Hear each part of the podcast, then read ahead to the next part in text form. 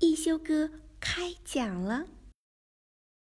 一休哥是个古灵精怪的小神童，舞蹈跳得远近闻名，吹拉弹唱无一不通，就连画笔耍起来也是妙笔生花。一天，一休哥从葫芦王那里得到一本宝书《艺术故事会》，书里记载了珍贵的艺术作品背后的故事。小朋友们，你们想知道是什么样的故事吗？听一休哥开讲了。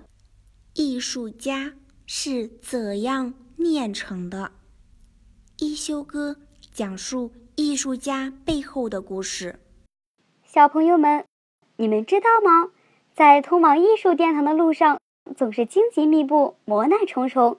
只有具备非凡的勇气和不屈的意志，才能最终到达。想知道古今中外的大艺术家们都经历了哪些困难，运用了哪些智慧，才最终成为影响人类艺术进程的名人巨匠吗？快让一休哥讲给你们听吧！齐白石废寝忘食，我们都知道。齐白石是美术界的一代宗师，可是，有没有人想过，在他的光环背后，有着多少努力和付出？齐白石有每天必画五幅画的习惯。有一次他过生日，家里宾客迎门，十分的热闹。齐白石送走了一波又一波客人，一整天忙下来，已经没有时间画画了。齐白石心里。有种莫名的负罪感，于是第二天他一大早便起床，饭也不吃就去作画。家人们很是心疼他，都劝他去吃饭。可是齐白石始终不肯放下手中的画笔。五幅画终于画完了，家人们欣喜之余，再次劝他去吃饭。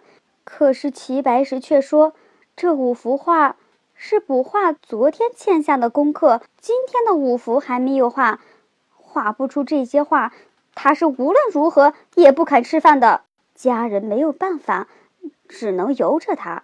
齐白石老人这种坚持不懈的精神，让人感到由衷的敬佩。